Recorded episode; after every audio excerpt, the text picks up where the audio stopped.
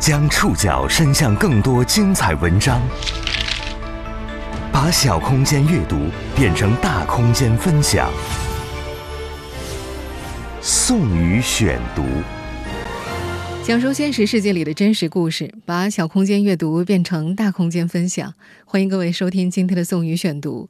今天为大家选读的文章综合了财经杂志、湖南日报、钛媒体的内容，将和大家一起认识主动跳进养生套路里的年轻人们。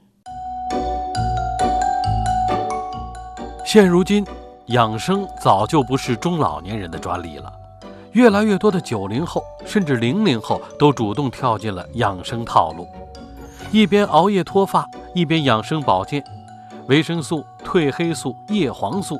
各种宣称有抗衰老、美白功能的产品，大把大把的吃进年轻人们的肚子里。年轻人养生到底有多疯狂？各种保健品真的可以堆砌出健康的体魄吗？宋宇选读，今天和您一起认识主动跳进养生套路里的年轻人。九零后重庆姑娘杨妮迷上养生好多年了。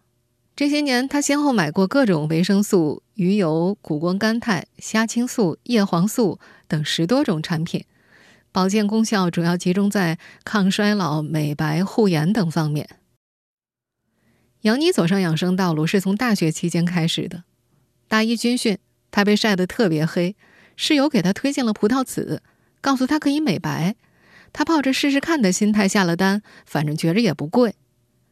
就从那时候开始。这个女青年就在养生的道路上一发不可收拾。别以为购买口服美容产品等保健品的都是女性，越来越精致的年轻男性也是这些产品的重要客户。第一财经商业数据中心发布的调查数据显示，近九成男性表示护肤应该纳入日常议程。越来越多的男青年也加入了吃出精致的队伍，对自己的颜值要求越发的高。在深圳工作的许涛，如今每天的必备保健品有维生素、褪黑素、灵芝孢子粉。他说：“零零后都在抗初老了，九零后还不养生吗？”这个男生今年二十七岁，他觉得自己不年轻了。为了更好的活着，活得漂亮，口服养生保养品是必不可少的。他们不是个例，年轻一代的养生需求持续高涨。第一财经商业数据中心发布的一份二零二零年度中国年轻人线上保健品消费方式洞察报告显示，九零后的年轻人正在成为购买保健品的新生力量。九六年出生的小敏已经和保健品相伴好多年了。她做新媒体工作，熬夜加班，长期不规律生活。小敏担心这么熬下去会造成肝功能损伤。于是她就购入了澳洲产的某款护肝产品，不知道是真有效呢，还是心理作用。小敏自我感觉，在陆续吃了三四瓶之后，肝变好了。最近自拍的时候，她又发现头发缝儿越来越明显，发量越来越少。很快就新入了某国货老字号的黑芝麻丸儿，听说呀，这样吃对头发好。除了养肝片和黑芝麻丸儿。用于护眼的鱼肝油、各类维生素和钙片等日常保健品，也是小敏桌上的常客。吃下这些保健品，小敏觉得自己的健康焦虑似乎被抚平了一些了。二零二零年国民健康洞察报告显示，年轻人成为当下最焦虑自己身体健康状况的群体。九零后消费群体是对健康期望值很高，但自身评分最低的一代。对于绝大多数年轻的九九六零零七工作党们，高压生活环境之下，能够坐下来好好吃顿饭都是奢望，更无论健康和营养。当高压的生活状态和理想的生活方式产生矛盾的时候，年轻人们对于健康这件事儿就变得越来越焦虑了。于是，他们开始寻求外力的帮助，功能性食品、保健食品被寄予厚望。功能性食品是指对人体具有增强机体防疫功能、调节机体节律、预防疾病和保健健康等有关生理调节功能的食品。根据中国营养协会原常务副理事长、秘书长翟凤英介绍，在中国，保健品和功能性食品两者区别不大。功能性食品戴了一个蓝帽子，就是保健食品。蓝帽子产品是由国家药监局批准的保健食品标志。对于这些年轻人来说，怎么靠吃去养生美容有特别多的门道儿。睡得晚，吃颗褪黑素助眠；睡不好，喝瓶晚安水缓解；熬夜了，吃颗护肝糖保肝；甚至就餐前都要先来一粒热控片，控糖燃脂。无论什么保健品还是功能性食品，对于年轻人来说，吃起来方便很重要。阿里健康六月中旬刚刚发布的《二零二一天猫养生趋势新洞察》发现，二零二一即时化产品消费同比增长百分之五十六。比如枸杞原浆、即食燕窝、芝麻丸等口袋装，这些随拿随吃的养生产品，在年轻人群体当中日渐风靡。熬着最深的夜，吃着各种各样的保养品。嚷嚷着朋克养生的年轻人们，正悄然把营养保健品市场变成了一条千亿级的商业赛道。从两千年开始，红杉资本、梅花创投、GGV 纪元资本、黑蚁资本、北极光创投等资本大佬们纷纷入局，投资那些专注年轻人的养生保健或功能性食品的品牌。有些功能性食品还没上线呢，就拿到了顶级机构的天使轮投资。还有的公司仅仅成立一年，就收到了投行的上市辅导邀约。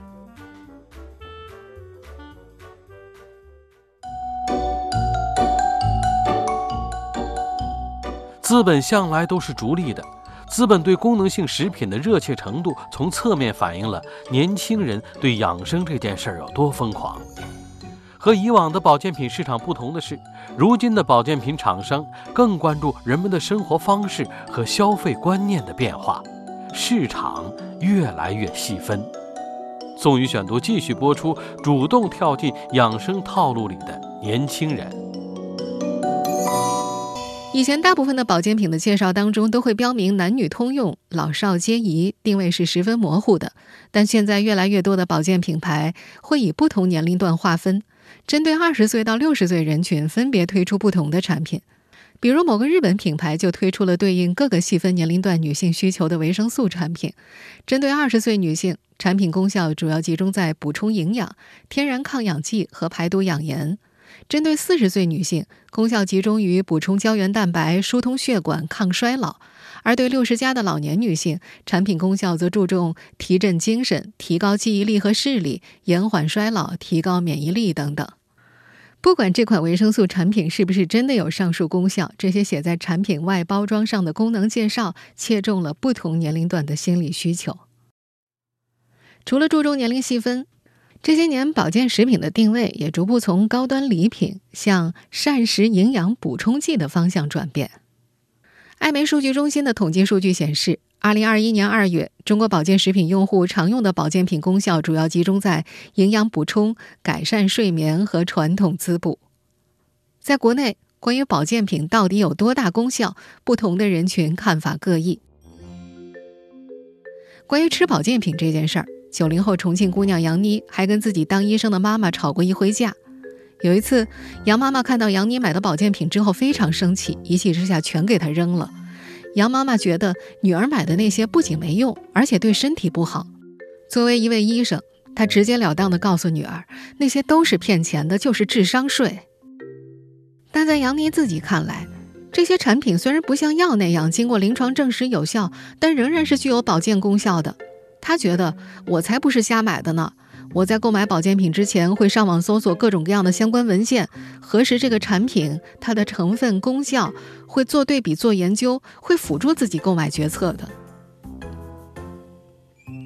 虽然杨妮觉着自己是小心求证过才购买的，但杨妈妈所担心的夸大保健品功效、收割智商税，是保健品行业存在多年的痼疾。在这个圈子里，把保健食品当成神药宣传的商家不在少数。当然，现在商家的宣传手段已经不局限于传统的广告宣传了。小红书等平台上的 KOL 以及直播带货平台上的大主播们，才是他们的带货能手。从2020年以来，褪黑素、热控片、控糖饮、益生菌糖果等各类所谓的功能性保健产品，轮番在微博、抖音、小红书等社交媒体上爆火，不少年轻人趋之若鹜。生活在北京的九五后姑娘文欢就直言，她购买保健品基本就是看网上吹啥就买啥，这些年，她跟风买了一大堆维生素、胶原蛋白、鱼油、褪黑素。文欢的经历是不少年轻消费者的真实写照。关于保健品的争议由来已久，关于保健品到底有没有用，国人也各有各的看法。有一竿子到底、全盘否定的，也有认为保健品强身健体、包治百病的，更有不少人觉着或许有用嘛，买来吃吃用用，反正也不贵啊，吃了不亏的。正吃着各色保健品的九零后杨妮和九五后文欢就秉持最后一种心态。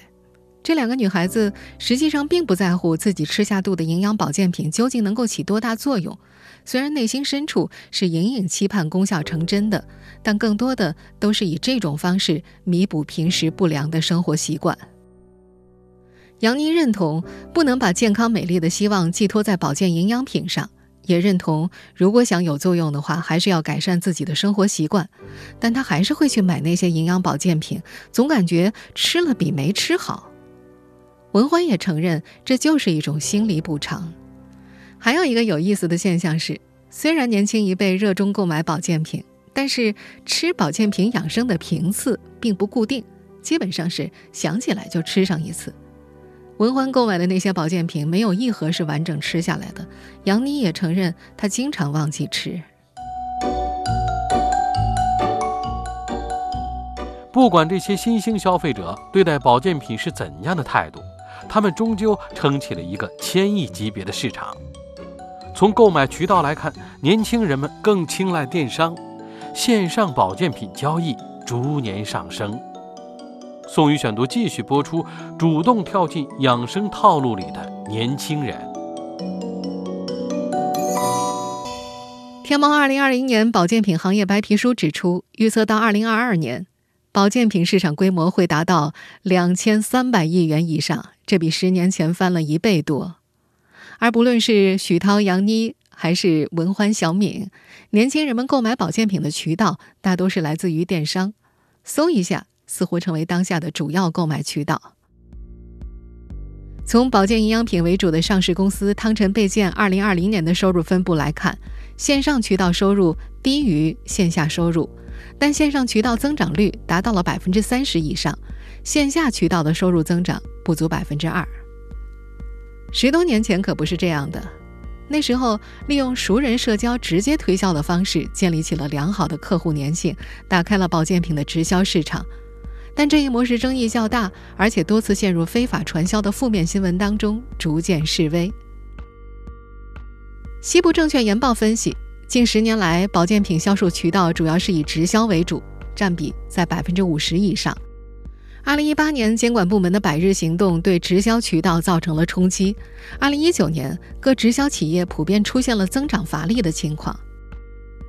商超和药店也是保健品的主要线下渠道，不过商场、超市的渠道费用贵，占比不高。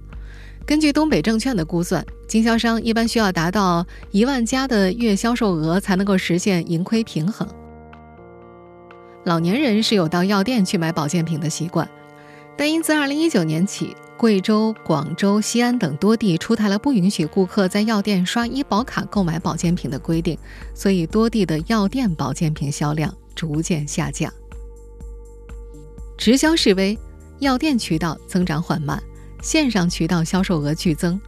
二零一九年，阿里渠道的线上保健食品销售额两百一十四点一亿元；二零二零年，阿里渠道的保健食品销售额三百三十三点九六亿元，同比增长百分之五十五点九五。这些销售数据增长的背后，有作为网络原住民年轻人的猛力推动。一份二零二零年度中国年轻人线上保健品消费方式洞察报告显示。线上保健品行业的增长，很大程度上由购买人数的增长驱动，而在消费人数当中，占比持续增长的是 Z 世代，也就是1995年到2009年间出生的人群，他们是核心驱动人群。95年出生的北京姑娘文欢买保健品是不会去药店的，他觉得网上品种够全，价格会相对便宜，他觉得手握手机一手掌握。重庆姑娘杨妮也持同样的观点，她觉得有些产品线下没有，就算有的话，也比线上贵很多。不同的销售渠道对应着不同的主力消费人群，也对应着不同的品类偏好。药店渠道主要消费群体是中老年人，品类以蛋白粉、钙片、维生素、清肠类为主。一项数据显示，从保健功能来看，年轻人并不满足于基础的泛保健，而是关注膳食保健品的细分功能。在这当中，运动营养。口服美容、肠胃营养的消费规模是最大的，免疫调节、改善睡眠、骨骼营养健康等功能产品消费增速比较高。和以往的保健品主打健康不同的是，这些年与抗衰老、抗糖、抗皱、抗氧化等众多概念捆绑的口服美容产品，成为众多年轻人的心头好。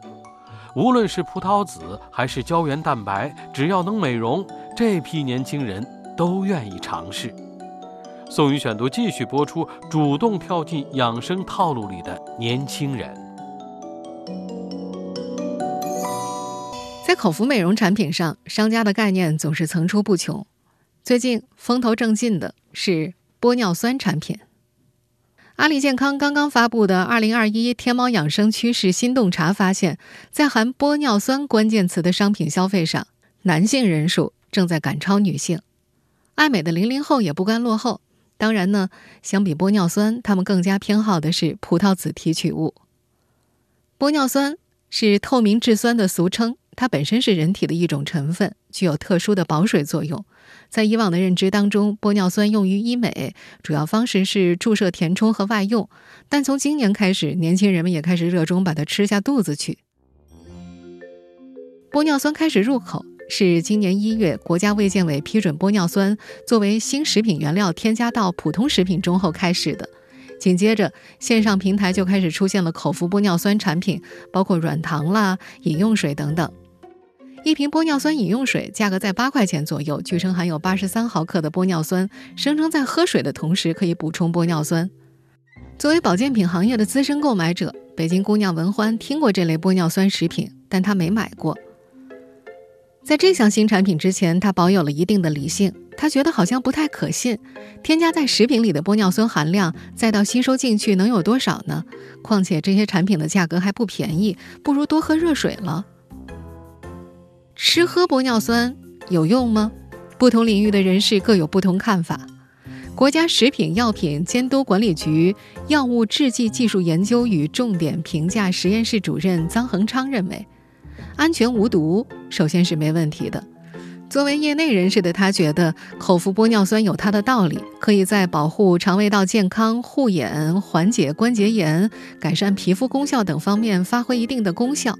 不过，他也承认，如何证明口服玻尿酸到底有多少作用是有困难的。但另一位不愿意透露姓名的医疗产业分析师，则在接受财经杂志记者采访时直言：“如果有作用的话，也仅限于无副作用，是比较靠谱的。至于喝了之后真的有多少效果，可能还不如十二点之前睡觉更有效果。”二零一九年中国睡眠指数报告显示。我国每天有超过五千万九零后在熬夜，三分之一以上的人在凌晨一点钟以后才入睡，睡得最少的人每天仅仅只睡四小时。重庆姑娘杨妮就是不睡一族，她倒不是睡眠质量差，她可以一觉睡到天亮，甚至起不来，只是舍不得放下手中的手机，经常玩游戏，玩到停不下来，脑子越玩越清醒。主动熬夜的年轻人多。焦虑健康的年轻人也多，瞄上他们的保健品厂家自然也越来越多。各种保健品真的可以堆砌出健康的体魄吗？这个千亿级的庞大市场还能红多久？宋宇选读继续播出，主动跳进养生套路里的年轻人。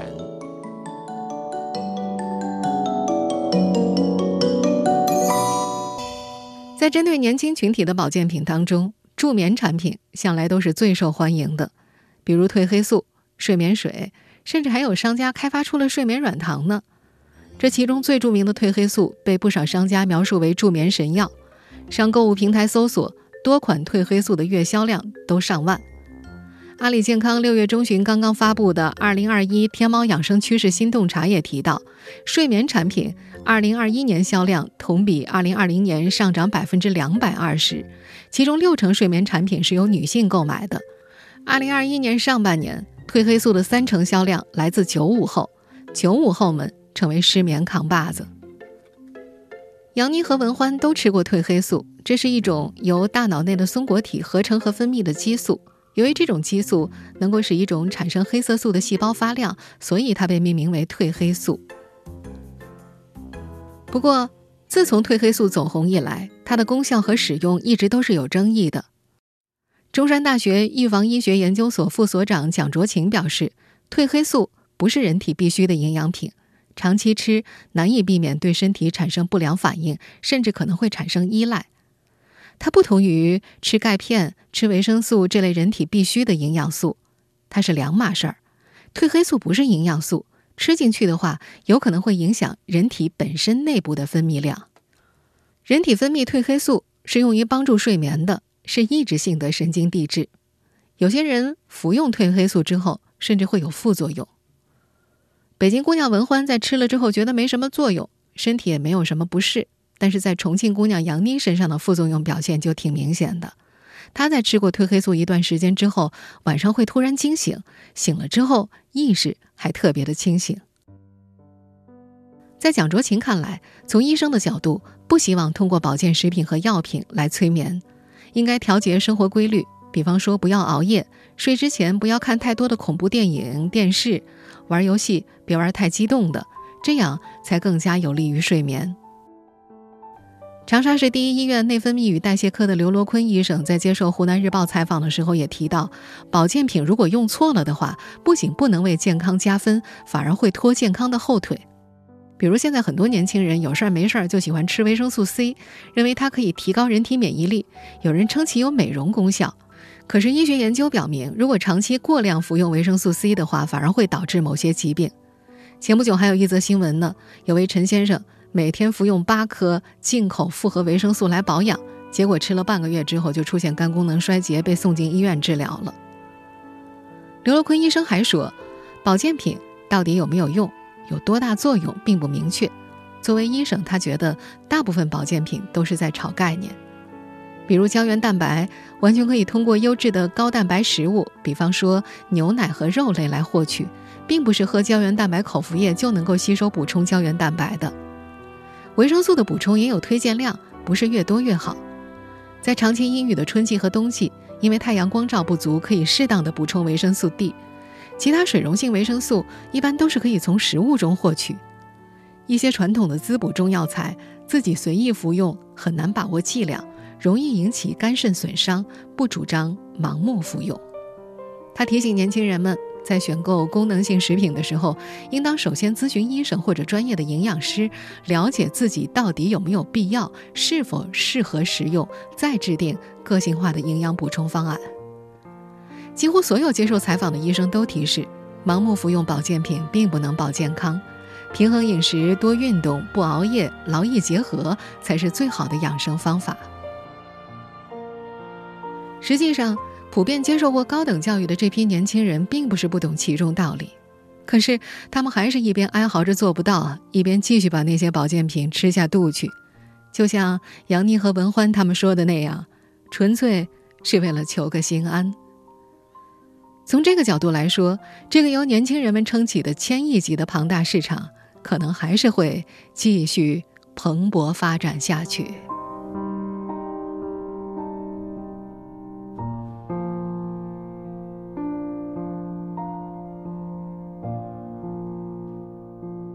我是宋宇，以上您收听的是本期宋宇选读：主动跳进养生套路的年轻人们。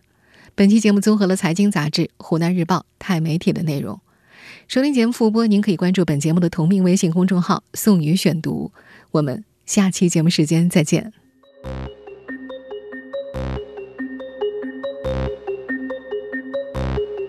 吐最最贵的烟，说熬最长的夜，敷最最贵的面膜，手机玩到深夜，贴着暖宝宝，还在夜店里蹦迪，头晕眼花也要熬夜打王者吃鸡，一边暴饮暴食，一边健胃消食片，吃最麻辣的火锅，泡金花的地，啤酒里加枸杞，我简直酷死，最烈的威士忌加人参，真怕猝死。